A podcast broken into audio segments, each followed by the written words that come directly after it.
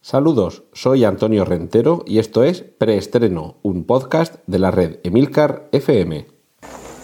Bien, silencio todo el mundo. Motor. Sonido. Claqueta. Escena 1, toma primera. Acción. Bienvenidos una semana más a Preestreno.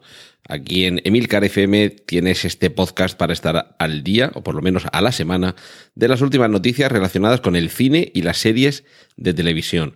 Os recuerdo que en los enlaces del podcast, perdón, en las notas del podcast tenéis los enlaces a trailers, fotos, carteles y demás eh, cacharrería visual que aquí mencione y que estéis deseando poder visualizar con vuestros propios ojillos, así como el minuto en el que comienzo a hablar de cada una de las secciones, como la que ahora empieza, la de cine. Cortinilla de estrella y...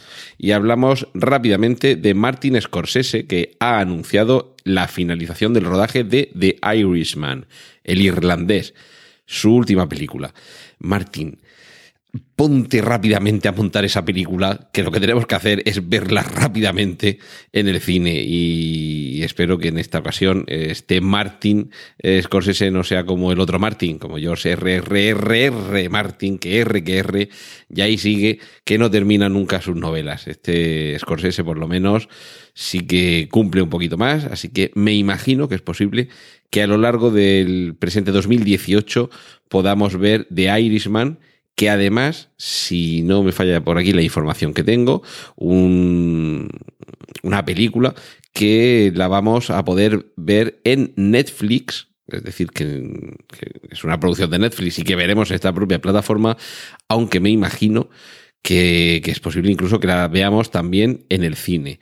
Si, si no me falla la información, los coprotagonistas de esta historia son eh, Joe Pesci, Al Pacino y Ray Romano. Y la historia que nos cuenta el irlandés tiene que ver con Jimmy Hoffa, el legendario líder sindicalista de los Estados Unidos que desapareció en el año 1975 y del que nunca más se ha vuelto a saber.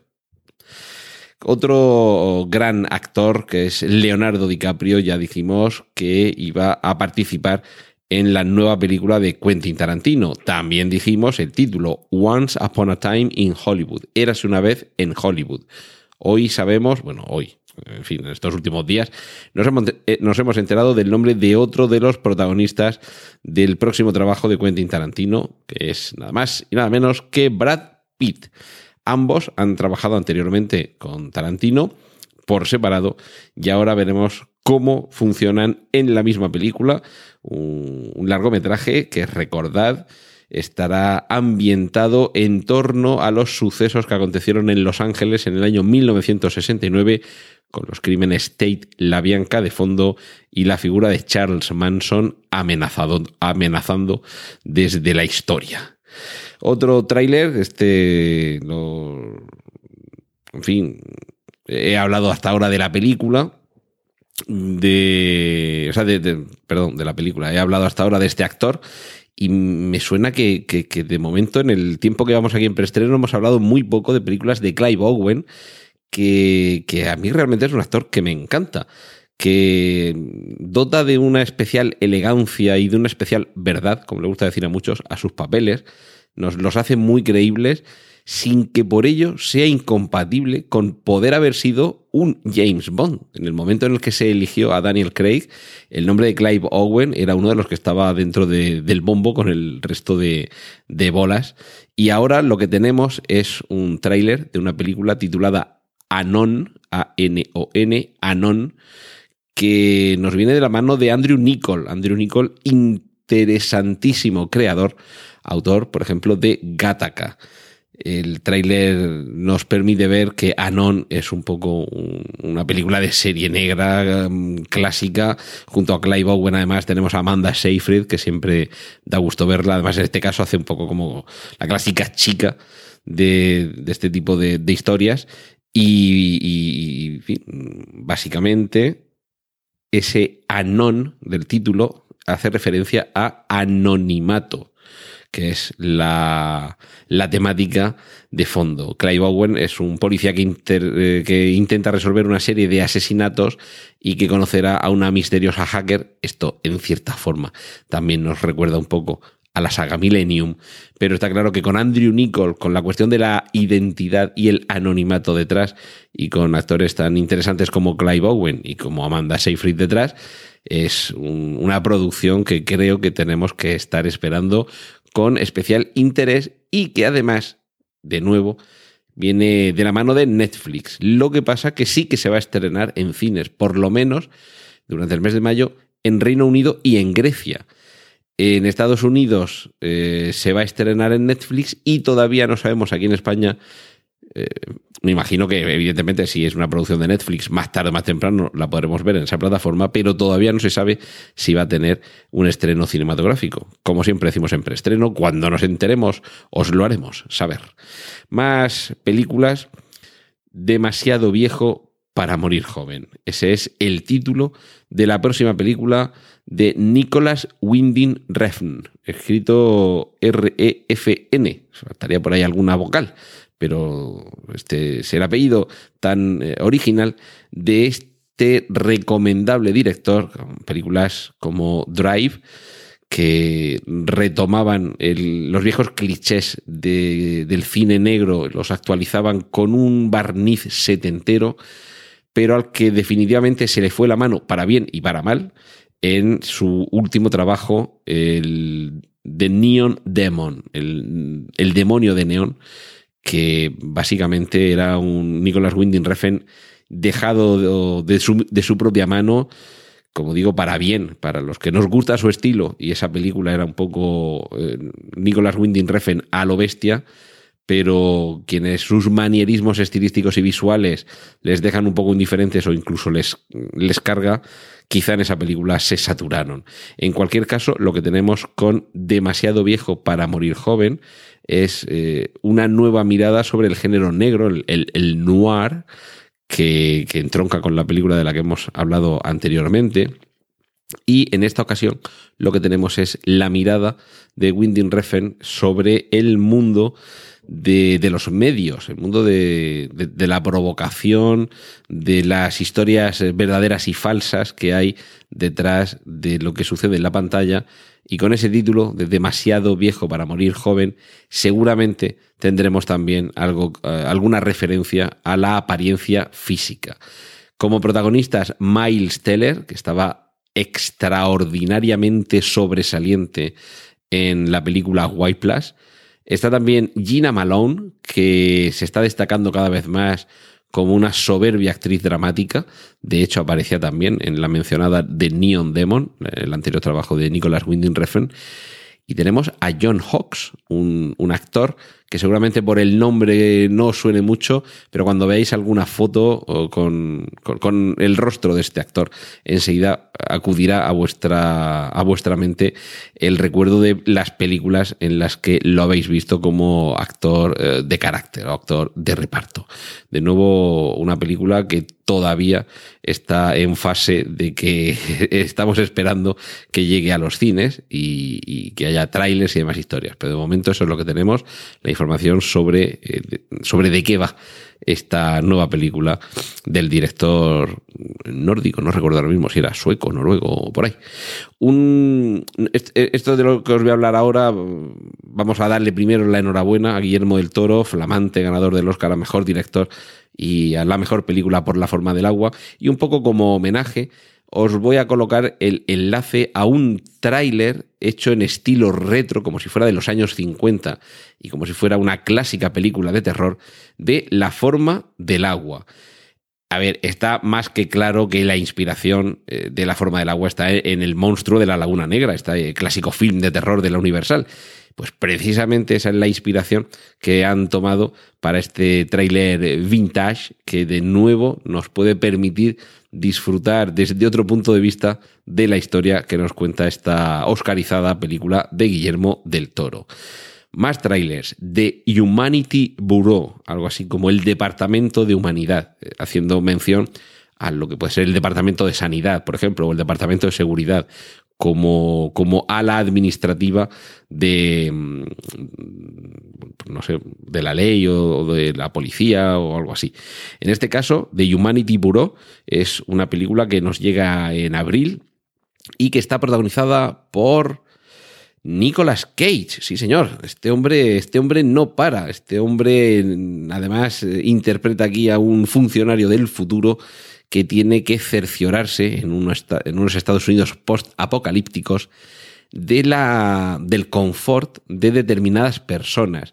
El, tráiler veréis que tiene algunos guiños al actual presidente de Estados Unidos, a, Donald Trump, con, la aparición del póster de Make America Great, eh, que aparece de fondo en alguna de las, de las escenas, y nos lleva al año 2030, cuando una permanente recesión económica mundial eh, tiene amenazado al medio ambiente y con ello lo que hace es afectar gravemente a las vidas de los seres humanos.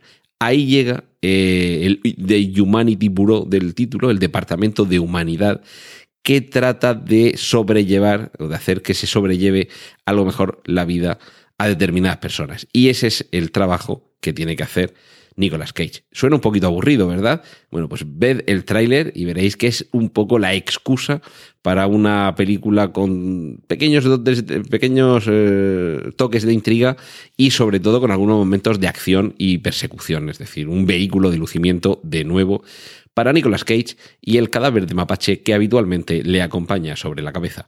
Vamos a terminar la sección de cine original, referido a películas que proceden de, la mente de los guionistas y no de novelas, películas o series previas, para eh, una gran noticia, creo yo. Danny Boyle y Richard Curtis se unen para una comedia musical. Richard Curtis, hay que recordar que es el autor de la deliciosa y nunca suficientemente bien ponderada Love Actually. Eh, ambos directores, Danny Boyle y Richard Curtis, por separado ya son grandes. Ahora imaginémoslo juntos y además en una comedia musical. Esto pinta mucho más que bien. Cortinilla de estrella y... Y vamos con Men in Black. Men in Black va a volver, parece que va a haber un spin-off, ya os hemos mencionado esa posibilidad anteriormente aquí en preestreno, y ahora quien suena para aparecer en ese spin-off es Chris Hemsworth. Dado que solo le quedan dos películas como, como Thor, que son eh, Los Vengadores 3 y 4, Infinity War, y como quiera que se llame la siguiente película, se tiene que buscar este hombre la vida en alguna otra franquicia. Y esa puede ser una prometedora franquicia si Men in Black va más allá de los personajes que ya conocemos. Y me parece que el universo de Men in Black es lo suficientemente rico como para permitir que haya otras ideas y otros rostros bajo esa. bajo la denominación de ese cuerpo secreto. Lo que no es ningún secreto es que vuelve Karate Kid. Ya hemos hablado de esa serie que aparece en YouTube Red, que es la plataforma de streaming de contenidos propios de YouTube, que bajo el título Cobra Kai nos permite conocer cómo es el dojo, es decir, el, gimnasio, por entendernos, donde imparte su disciplina Dani, eh, perdón, el, el rival de Daniel Laruso Johnny Lawrence, que es el actor que interpretaba al malo de la primera, eh, eh, William eh, Zapka es el, autor, perdón, el actor, y Johnny Lawrence es el, personaje, se volverá a, enfrentar a Ralph Macchio. de momento tenemos un segundo tráiler, que os lo pongo ahí en, los, en las notas del podcast, para que vayamos viendo el aspecto que tiene esta secuela de Karate Kid.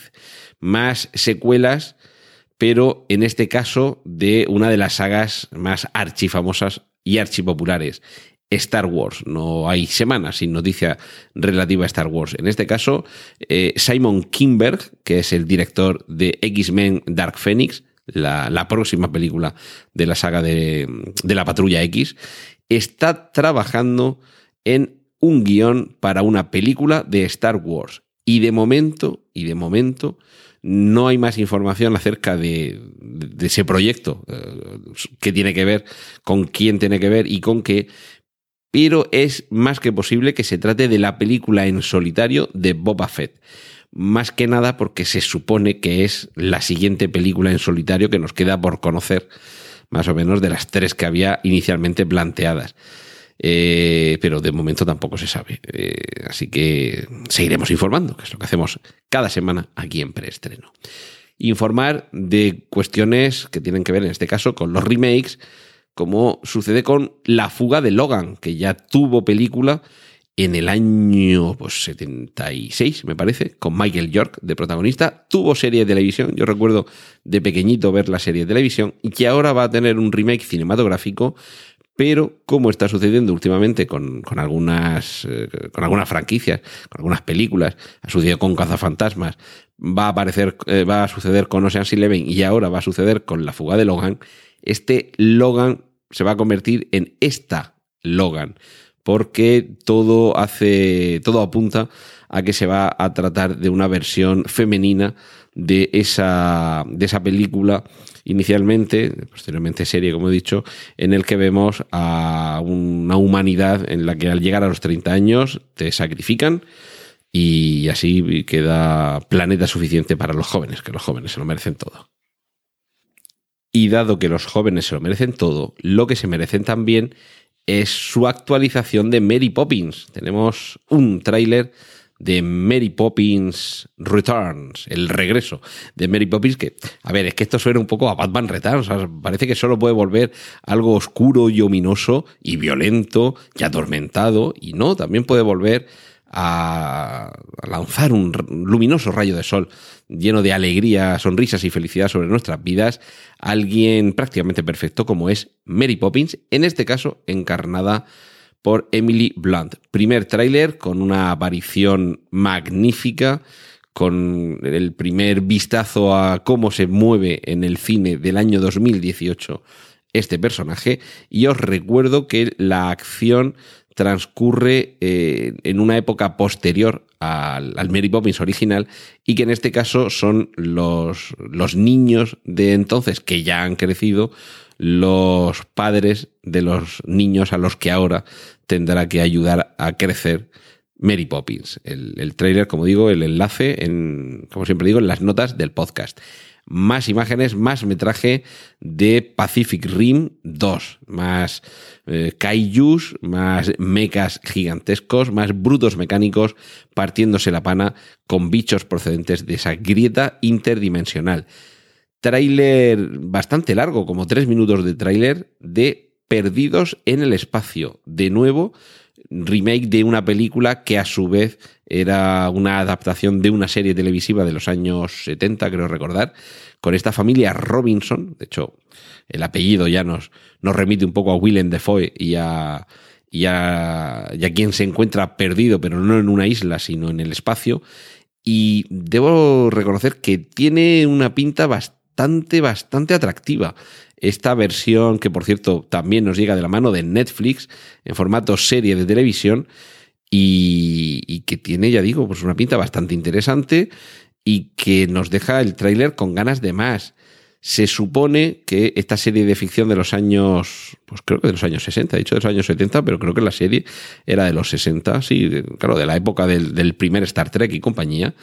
Eh, en este caso, la acción se sitúa 30 años en nuestro futuro, es decir, pues por el año 2048, cuando la colonización espacial ya es una realidad, pero resulta que un accidente hace que la nave donde viaja la familia Robinson se pierda y no se sabe ni en qué zona del universo están. Tenemos a Toby Stephen, que era el malo de Muere otro día, aquella película de, James Bond. Eh, tenemos a Molly Parker, que la conocemos de House of Cards, por ejemplo, o de Deadwood. A Taylor Russell de Falling Skies. Y a Max Jenkins de Sense8, por ejemplo. A Parker Posey, la famosa, la famosa Parker Posey que últimamente hemos visto en Café Society. Y básicamente lo que tenemos es, una familia que a bordo de su nave espacial se pierde en el espacio y por un lado tenemos eh, el propio drama eh, personal, pero también la parte de ciencia ficción y por supuesto la parte de aventura. Y terminamos esta sección con una mala noticia, y es que John Williams ha anunciado oficialmente que abandona la composición musical dentro de la franquicia de Star Wars. Es decir, que ya, más allá de lo que escuchemos en solo, que es el tema principal eh, sobre el personaje, Más allá de eso, como digo, no vamos a volver a oír composiciones originales de John Williams para la saga de Star Wars, que personalmente creo que se puede haber esperado un poquito más y haberse retirado con, la, con el episodio 9. Pero, pero, pero, ese es el que se supone que va a ser su último trabajo, el del episodio 9. Mm, pero que todo esto es el, se supone, es decir, ha anunciado que abandona Star Wars, pero claro, como queda todavía casi un año para que se estrene el episodio 9, imaginamos que ese retiro ya implica eh, el dejar atado y bien atado, o atada y bien atada la banda sonora del episodio 9. Crucemos los dedos y esperemos que el tema principal de Solo, o Han Solo, como se titula aquí en España, no sea lo último que oigamos de composición original de Williams en, en un Star Wars. Cortinilla de estrella y... Y vamos con las series de televisión. No os sonará demasiado el nombre Maya Turman Hawk, pero los apellidos Turman Hawk seguramente sí que os sonarán. Pues bien, es que sí, efectivamente, Maya Turman Hawk es la hija de Uma Thurman y de Ethan Hawke. ¿Y dónde la vamos a ver? En la temporada 3 de Stranger Things. Parece que cada temporada vamos a tener a una chica nueva, y es que al final parece que hay que buscarle novia a cada uno de los chicos de Stranger Things. De momento es todo lo que sabemos sobre la tercera temporada de Stranger Things. Sobre esta serie sí que van las noticias con cuentagotas. Con cuentagotas eh, va el tráiler de que, podéis ver en los enlaces del podcast, de la segunda y esperadísima temporada de Westworld, donde podemos, donde podemos ver, además de un particular San Fermín, eh, ved, el tráiler y, sabréis por qué lo digo, podemos ver el primer atisbo muy leve de lo que ya sabemos cómo se llama, y es el mundo oriental de Westworld. Ya sabemos que se llama Shogun World. Y lo que de momento no sabemos es si seguirá la acción de Westworld en ese Shogun World o incluso podría haber una serie propia que se llame Shogun World.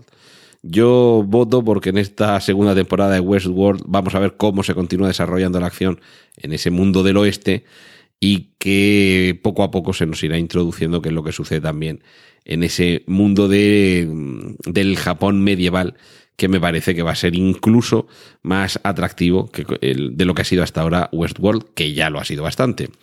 También ha sido una grata noticia el hecho de que Netflix se haya decidido a seguir produciendo la serie Paquita Salas, una serie encantadora, divertida, con, con esa dirección y creación de Javier Ambrosi y Javier Calvo, los, los Javis, que han triunfado también este año con La Llamada, y con Paquita Salas, interpretada de una forma, bueno, para sacarlo a hombros, eh, magnífica por Bryce F.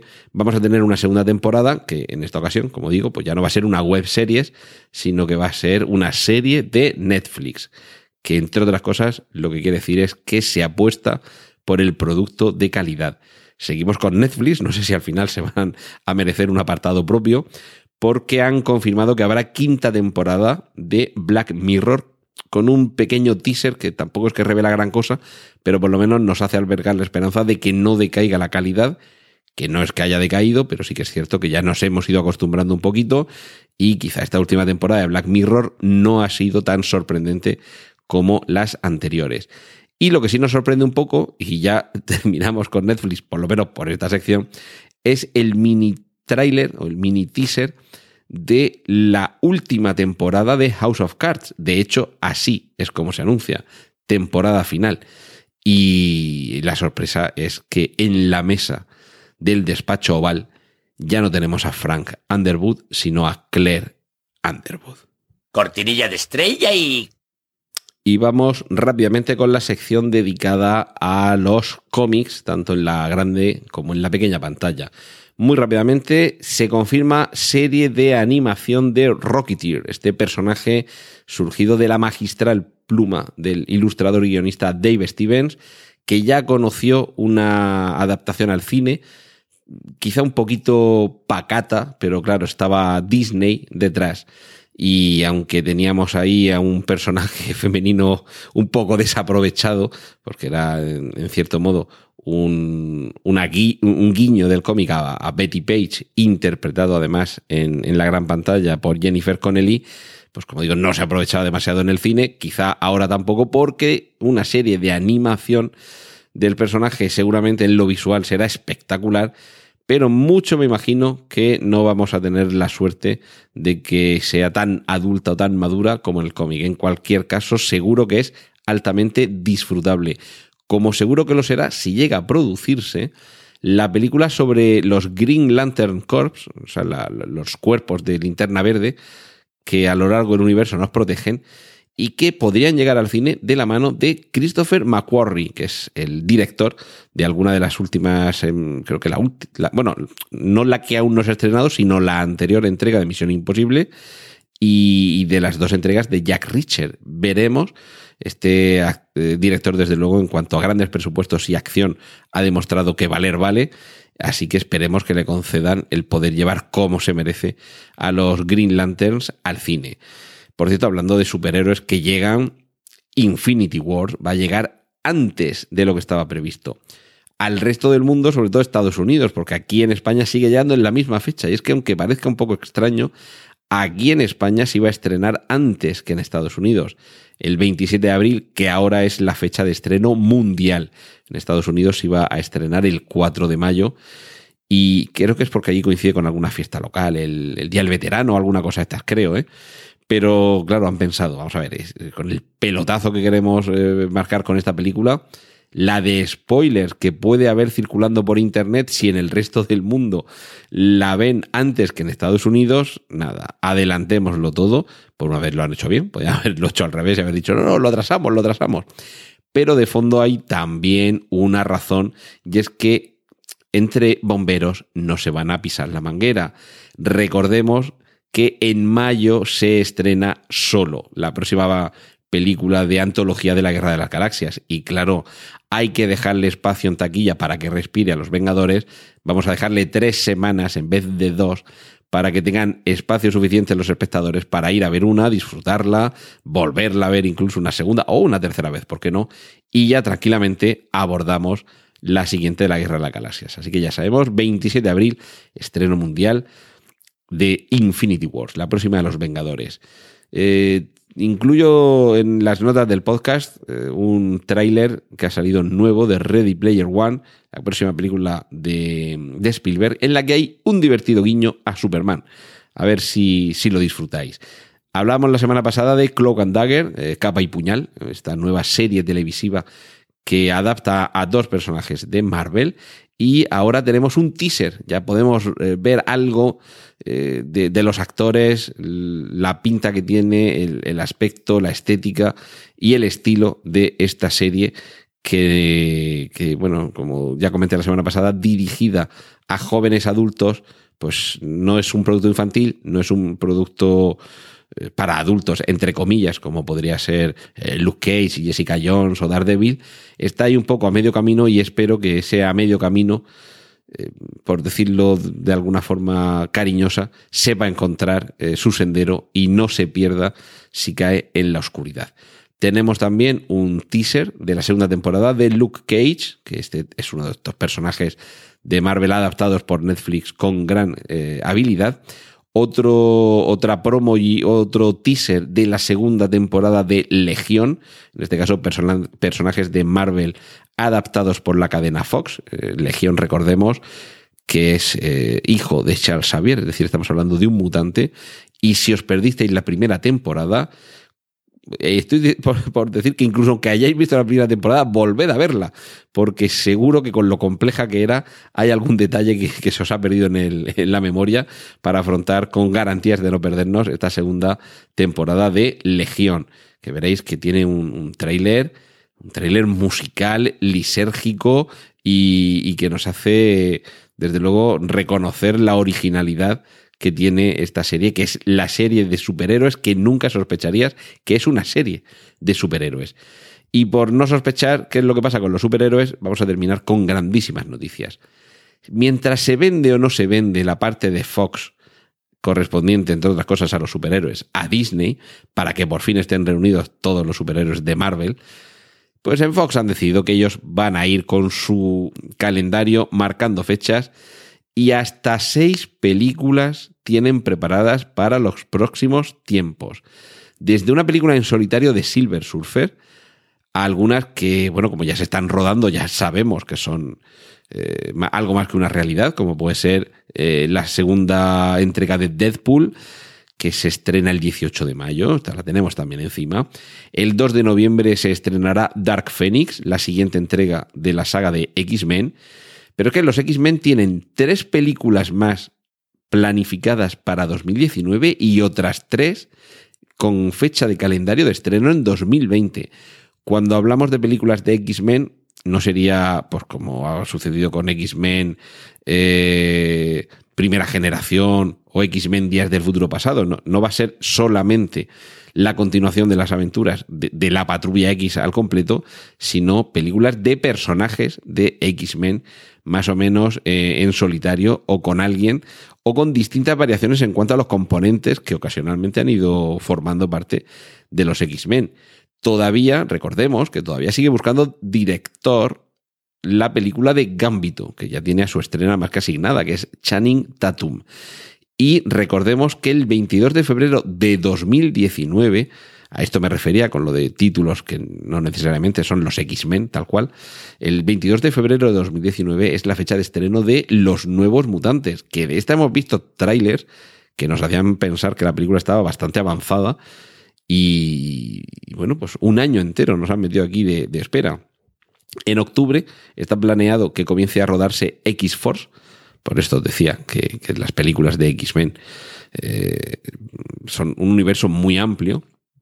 En este caso, en X-Force aparecerán Ryan Reynolds y Josh Brolin, que los vamos a ver juntos en la segunda parte de Deadpool. Y ojo, porque Noah Hawley, que es el creador de, de la serie Fargo y también de la serie televisiva Legión, a la que me he referido hace unos minutos, Noah Hawley tiene el encargo de llevar a buen puerto una película en solitario de Doctor Doom, el Doctor Muerte. Eso sí que es un notición. Y mientras tanto, en la otra parte de la cinematografía Marvel, en el MCU, el Marvel Cinematographic Universe, que es el que reúne a los Vengadores, Capitán América, a, a Thor, Iron Man y demás, tenemos las siguientes fechas de estreno. Y voy a hablar de fechas de estreno porque no sabemos de qué películas estamos hablando.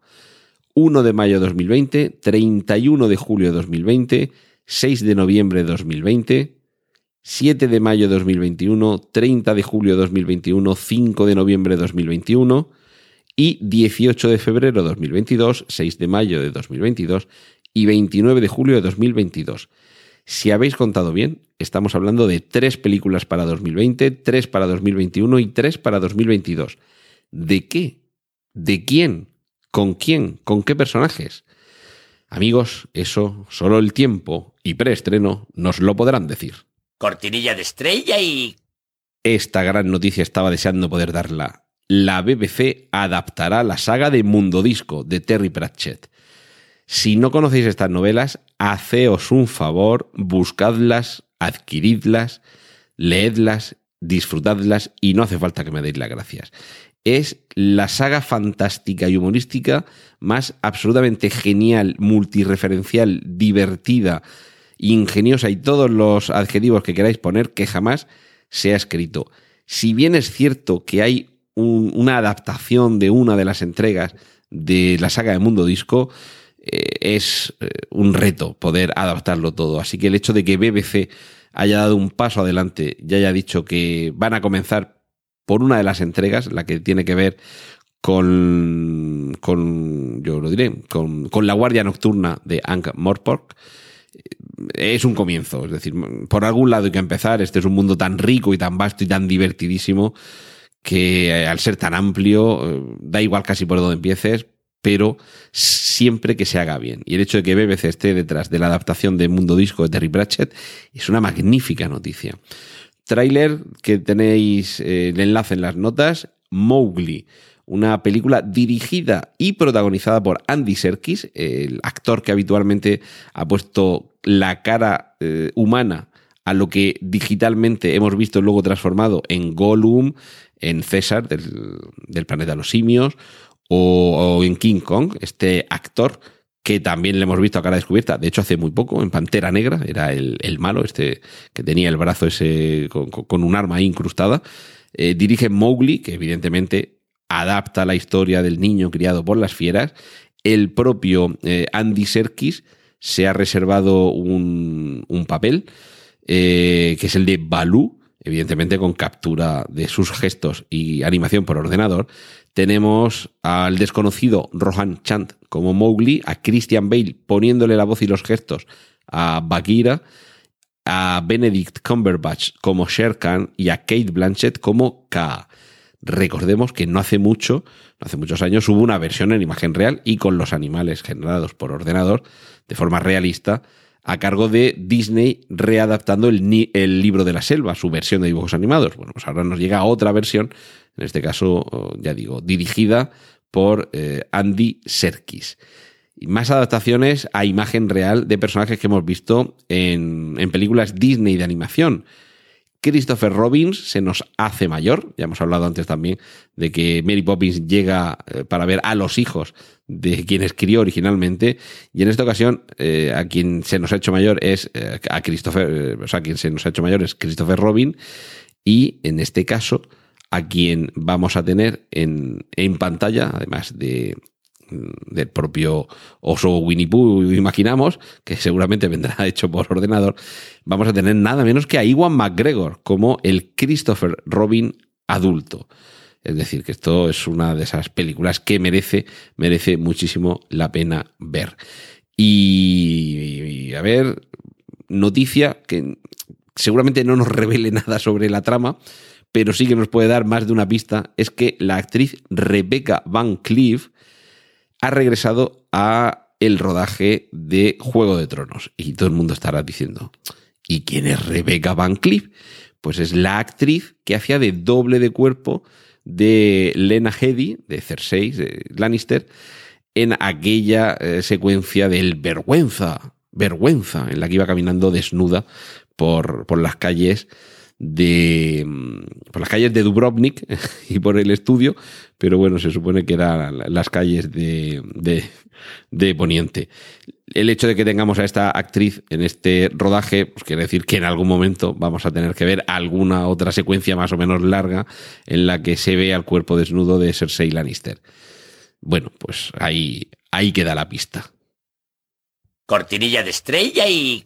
Y terminamos muy rápidamente con la habitual sección podcastil, que en esta ocasión es más un anuncio que una experiencia.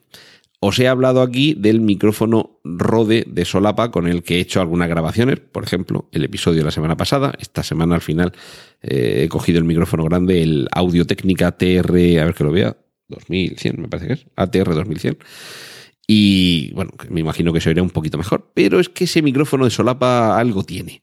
Y el algo tiene es la comodidad de no tener que hacer demasiado tinglado para grabar. Y sobre todo, que te lo prendes en la solapa, lo conectas al adaptador SC1 que conectas al móvil para que todo se oiga bien, y ese adaptador permite conectar dos micrófonos de solapa. Y como esta semana tengo que grabar un podcast en Cinema TV, en el que hablaremos eh, la compañera de aquí de Milcar FM y periodista de Onda Regional, Marta Ferrero y yo, sobre el cine y las películas de periódicos y periodistas, creo que va a ser la ocasión idónea para colocar un micrófono en cada una de nuestras solapas y ver cómo queda el resultado. Así que mm, si eh, os estáis pensando utilizar este tipo de dispositivos para algo parecido a esto, eh, si esperáis unos días, seguramente la semana que viene podréis escuchar este podcast y escuchar el resultado de una conversación en la que en lugar de tener que estar los dos aquí pegados al micrófono, pues tenemos cada uno nuestro micrófono en solapa, sentados cómodamente y con mayor libertad para la conversación. Eso será la semana que viene. Esto ha sido todo por hoy en preestreno. Muchas gracias por la atención prestada. Hay disponibles más episodios de este podcast en nuestra página web preestreno.tv, y en emilcar.fm barra preestreno, donde aparecen otras formas de contacto y participación y donde esperamos vuestros comentarios. Un saludo de Antonio Rentero y hasta el próximo preestreno. ¡Y corten! Genial, la positivar.